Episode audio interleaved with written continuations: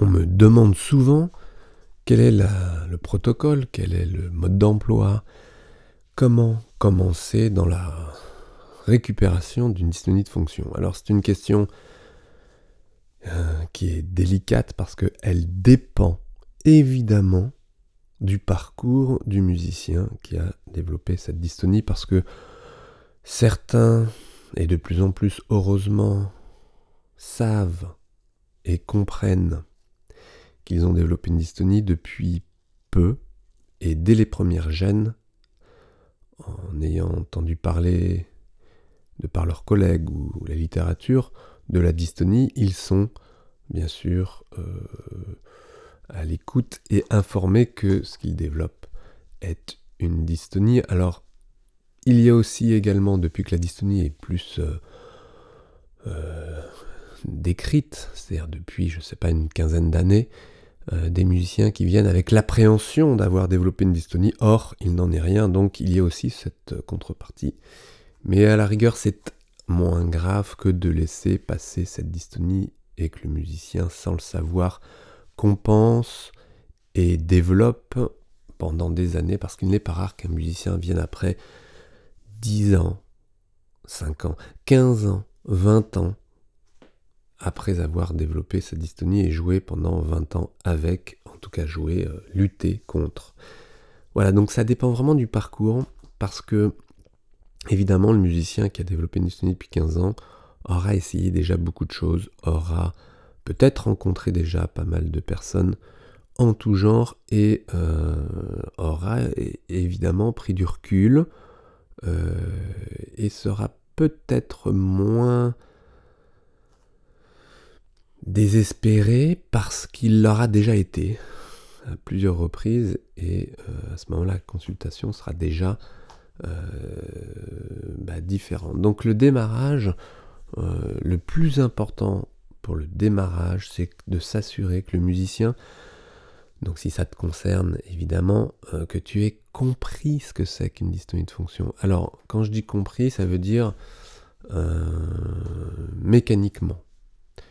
Comment tu as installé cette dystonie. Et ça c'est important. Et il y a des points clés, il y a des points communs entre tous ces musiciens. Euh, j'en ai déjà parlé, donc je ne vais pas euh, les développer, juste peut-être les répéter. Les points communs, ce sont des musiciens, peut-être que tu vas te reconnaître là, euh, qui ont appris rapidement, euh, quand, ils ont quand ils étaient jeunes, quand ils ont commencé l'instrument, ils, ont, ils avaient des facilités, ils ont appris rapidement. la technique, c'était facile pour, pour eux. Et du coup, ils sont allés relativement vite et ils se sont pas trop posé de questions d'un point de vue euh, euh, technique au départ parce que parce que c'était facile. Et puis lorsqu'ils ont rencontré les premières euh, difficultés techniques, et ça les musiciens me, le rappellent, ou en tout cas s'en rappellent lors de, nos rencontres, en, me disant, ce n'est pas rare qu'un musicien me dise, vers 15 ans, je me souviens, je jouais déjà telle œuvre ou telle œuvre, et euh, je me souviens avoir une difficulté avec, euh, par exemple, euh, en triant ou, ou dans, certains, dans certains doigtés particuliers entre l'index et le majeur, certaines difficultés qu'ils ont réussi à l'époque à contourner et non pas à régler. Alors tout le monde ne se souvient pas de ce style de détail, mais c'est assez fréquent. Et finalement, les musiciens se rendent compte que les premières gènes, non pas dystoniques, mais euh, en rapport avec la dystonie, étaient très très tôt dans leur apprentissage, d'où l'importance d'être hyper clair dans l'apprentissage. Dans ce que vous proposez en tant que prof, si vous êtes prof. Et ça, bah, c'est un vrai challenge, et c'est pas si facile parce que que c'est hyper complexe. Mais dans les grandes lignes, je ferai un résumé bientôt de, l'essentiel, de l'essentiel au niveau technique, instrumental. J'ouvre un résumé, euh, tout instrument confondu, parce que c'est absolument la même chose. Si par exemple je vous dis au niveau de la main, il faut absolument entendre et comprendre et arrêter d'enseigner un poignet souple, la souplesse du poignet. Ça, c'est commun à tous les instruments, tous. même les batteurs. Je le répète, même les batteurs qui, dans laquelle c'est intégré profondément dans la pédagogie de travailler la souplesse des poignets, eh bien, ce n'est pas une bonne idée d'insister comme ça ou de le présenter de cette manière-là. Donc je ferai un résumé de tous les points, région par région, techniquement, importants à ne pas intégrer, à ne pas répéter à ne pas euh, enseigner tout simplement. Ou alors en, changeant, en changeant de vocabulaire, en changeant de point de vue, parce que, euh, parce que ces enfants qui entendent ça, ces adolescents, ces jeunes adultes, ont toutes ces années pour développer, pour intégrer ça, et je vous assure qu'après, c'est euh, énorme. Hier, j'ai reçu une femme qui avait tellement mal au dos qu'elle s'en est faite opérer et euh, au niveau du lombaire et, euh, et elle a juste écarquillé les yeux quand elle a compris une chose qu'elle n'avait jamais, jamais entendue, c'est-à-dire l'inverse de ce qu'elle a tout le temps entendu, qui était respire bas, gonfle le ventre et détends-toi. Alors ça peut être dit de manière très différente, mais en gros, respiration abdominale pour se détendre. Et elle reconnaissait que oui, elle avait toujours été étendue dans son approche, toujours été euh, ouais, tendue, mais euh, dans la tête. Par contre, le résultat, c'est que 30 ans après, 40 ans après, qu'est-ce qui s'est passé?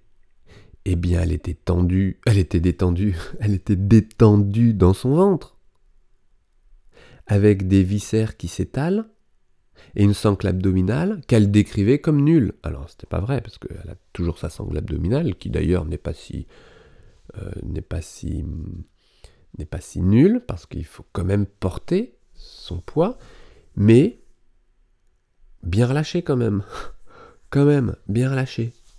Distendu. Parce que les viscères qui s'étalent, ils s'étalent pas en, se faufilant entre les muscles abdominaux. Non, non, non. Ils embarquent les muscles abdominaux, ils les distendent et, et ben, la conséquence directe, c'est que la région lombaire trinque. À un point où le chirurgien, à un moment donné, dit Bah oui, il faut opérer. Et une fois que vous faites opérer, bah, tout, tout se complique, tout se complique parce que vous devez protéger pendant longtemps, trois mois, cette colonne opérée sans bouger trop. Alors évidemment, en récupérant petit à petit des mini-mouvements très doux, en, évitant certaines, euh, certaines positions et tout, bref, mais en étant nettement moins dynamique. Donc, euh, c'est pas dans ces conditions-là que vous allez. Mais en même temps, c'est aussi l'occasion, mais quelle occasion, de prendre conscience de l'importance, et c'est là où elle a écarquillé les yeux en se disant Mais j'ai fait ça toute ma vie, de me relâcher, en voulant mentalement me relâcher, au niveau du stress, de l'anxiété, du trac, j'ai relâché mon ventre. J'ai compris, j'ai compris pourquoi je souffrais de mon dos depuis le début. Donc, c'est la tête qu'il faut calmer. Le calme est super important, c'est la tête qu'il faut détendre. Mais le corps, il faut le garder tonique. Et ça, dans le développement des dysfonctionnements, comme la dystonie de fonction, c'est hyper important en prévention. On peut toujours faire de la prévention, ça fait, fait pas de mal, ça coûte rien et ça facilite l'apprentissage. C'est ça, c'est juste on fait pas de la prévention parce que la prévention c'est pas très excitant.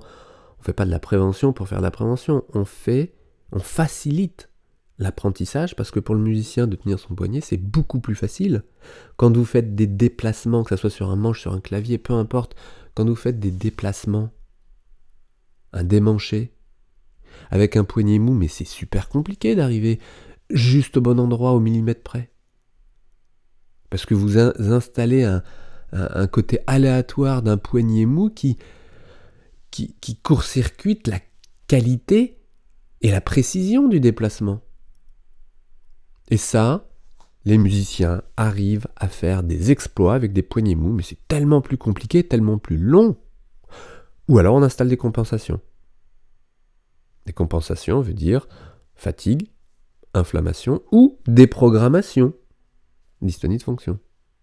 Donc la première étape, c'est de comprendre comment tu as désorganisé ta dysfonction, ta dystonie, ton geste, euh, comment tu as organisé ta dystonie plutôt, on va le dire comme ça, ou désorganisé ton geste. Euh, il ne s'agit pas de faire une analyse, d'accord? C'est juste un petit retour en arrière pour comprendre, et puis surtout, dans le présent, en observant, en regardant la main et en disant voilà ce qui se passe.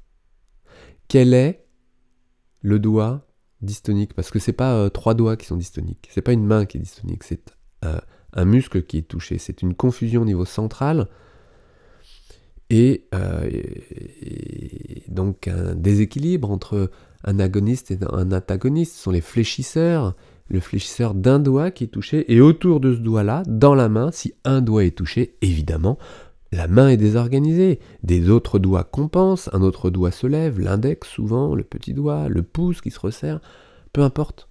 Mais déterminer quel est le doigt dystonique et quelles sont les compensations. Et après, si je résume simplement la direction principale de la récupération de la dystonie, si je le résume simplement, c'est 1. D'enlever toute compensation. Donc de faire des choses si simples, donc de revenir dans des bases, parce que si tu es touché, tu sais très bien que ce sont sur des gestes très simples euh, que tu es touché, des gestes très... qu'une fin de première année euh, sait faire. Et dans ces gestes-là, de les reprendre sans puissance et sans vitesse, et d'assurément enlever toute compensation, première étape. Alors évidemment, c'est pas de la musique. C'est pas de la technique instrumentale à proprement parler, c'est pas très compliqué. Et en même temps, pour en dystonie, c'est essentiel et c'est compliqué. L'étape juste derrière et en parallèle, non, peut-être un petit peu juste derrière, le temps d'enlever les compensations, mais c'est de ne pas provoquer le geste dystonique dans un doigté en question, le même doigté en question. On a déjà enlevé les compensations. Ensuite, on enlève le geste dystonique. On l'enlève en faisant quoi? Exactement la même chose, un contrôle absolu, dans une concentration absolue, une lenteur au départ nécessaire pour arriver à ne pas provoquer. Et là, il y a plein d'outils euh, développés, utilisés pour favoriser ça. Et si la tête est très claire avec ça, le musicien peut avoir un guide, en tous les cas un, un guide, euh, un protocole, un, euh, un process, voilà, un process, je préfère encore, un process déterminé qu'il va pouvoir tenir chaque jour. Parce qu'on va développer les combinaisons, évidemment, mais un process très clair qui va l'éviter de penser et donc de s'inquiéter. Et c'est là où le process de récupération est, est en bonne voie quand le musicien ne se pose plus trop de questions et travaille dans cette dynamique-là. En intégrant évidemment une dynamique globale logique entre une main, un poignet, une coude, une épaule, oui, un coude, une épaule, une colonne, une respiration, tout ça est évidemment euh, logique et doit être conservé. Alors, si tu es dans ce cas de euh, dystonie, évidemment, j'ai euh, un atelier qui concerne le changement de regard que tu peux avoir sur ta dystonie, qui vraiment te permet d'entendre, et comme son nom l'indique, de changer de regard. C'est super important parce que tant que tu crois que euh, euh, le problème est la compensation alors que le doigt qui compense n'est qu'une compensation et que tu ne t'occupes pas du doigt dystonique qui est juste à côté, euh, tu peux tourner en rond longtemps. 10 ans, 15 ans, 20 ans. Parce que, bah parce que tu ne régleras pas le problème. C'est juste clair. Donc changer de regard en intégrant toutes ces données, c'est super important. Alors ce n'est pas un atelier qui te permettra d'avoir euh, tous les process pour trouver ton autonomie. On me posait la question, est-ce que c'est un, euh, atelier autonome pour régler euh, la dystonie de fonction? Non, évidemment non.